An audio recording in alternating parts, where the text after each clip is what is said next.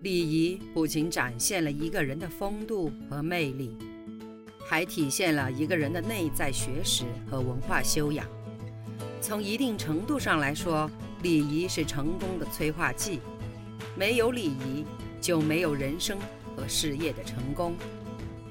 欢迎收听《影响一生的食堂礼仪课》，作者马迎文，演播阿淼淼六水。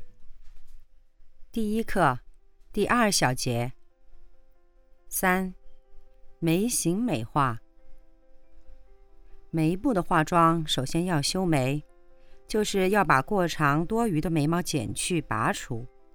方法是先将眉毛用眉刷顺向进行梳理，接着使用眉毛钳除去位置长得不好、形态不好的眉毛，对眉形做适当的调整，不宜多剪多拔。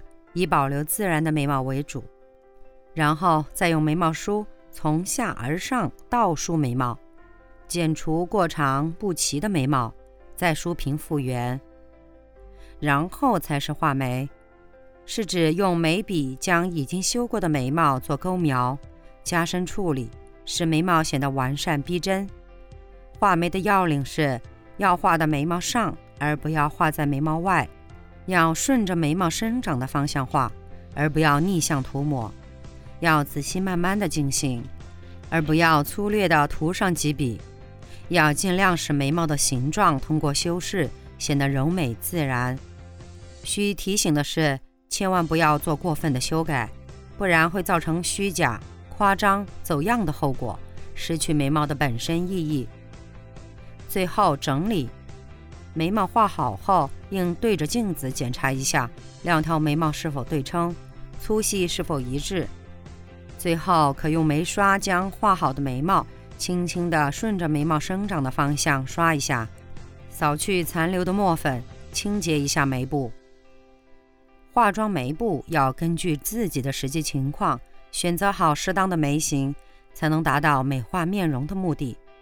如果不顾脸型或眉形的和谐，不恰当的偏爱细眉或欣赏浓眉，都会影响到面部化妆的整体效果。四、唇部美化。唇部化妆主要是涂唇膏，也就是口红，它可用来增强口唇的艳丽。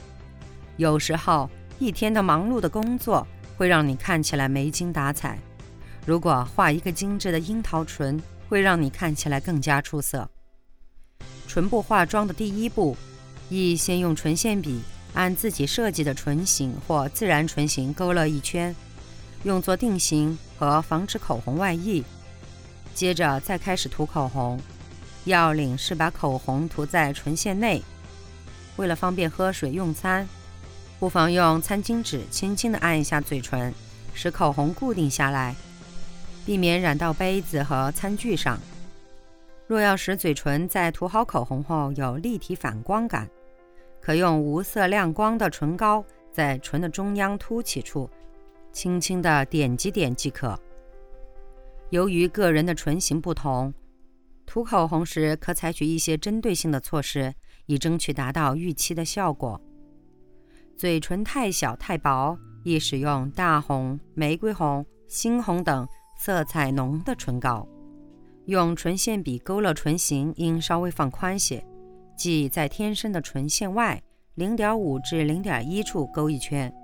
涂唇膏时要尽量盖掉原来的唇线，这样就可以克服小而薄的先天不足。嘴唇生得又大又厚的，宜采用另一种方法处理。唇膏色易淡不易深，淡红色的唇膏是首选的色调，加上用粉底做掩饰。把嘴唇变得小些。关键的方法是勾勒唇线，要沿天生的唇线内零点五至一毫米处画一圈，这样可相对克服一点原来大而厚的印象。如果是嘴角下垂的情况，就需用改变唇形的方法来解决。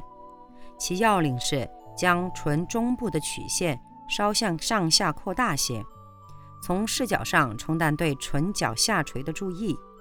在勾勒唇线时，要把下垂部分适当提高些、延长些。下唇使用的口红颜色可比上唇稍暗一些。唇部化妆不仅可以让双唇得到滋润，不让嘴唇干燥，更重要的是，它能够充分补充嘴唇的水分，让你的双唇看起来更加有立体感，使你看起来更加丰盈动人。五、发型修饰。一、椭圆形脸的特征与发型设计。椭圆形脸是一种比较理想的脸型。脸型的长宽之比接近美学的黄金比例。由于这种脸型具有较好的视觉基础，因此选择发型的范围就较广泛。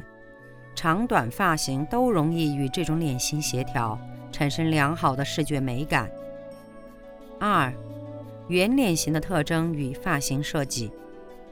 圆脸型有娃娃脸的感觉，对于成熟女性，这样的脸型缺少明朗的结构。以及形式上的生动美感，因此在发饰塑造上应利用发型共同来组成椭圆形，可以塑造成顶部丰隆的发型，以使额头增宽，削弱圆脸的圆弧线的感觉；还可以利用不对称发饰以产生跳跃感，削弱圆脸型有时产生的平板的感觉。三、窄长脸型的特点及发型设计。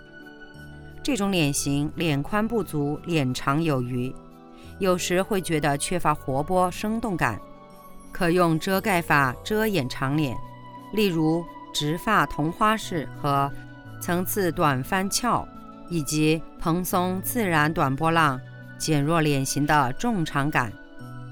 四、长方形脸的特点与发型设计，与椭圆形的脸型相比。长方形的脸下颚过宽，也称国字形脸，具有雄性风范的阳刚之气，可用柔和的发型和线条来减弱刚硬感。常见的有长穗波浪式，这种丰满而又飘柔的发型具有浓浓的女性味。弯曲的发型使下颚角显得圆滑。头发是一个衬托面容的框架。发型的改变可以改变整个头部的外貌和造型，也就是说，头发的多少、头发质量的好坏、头发颜色的深浅，以及经过制作后形成的形态与变化，会给脸型、面容、情绪及个性的塑造带来较大的影响。本小节结束。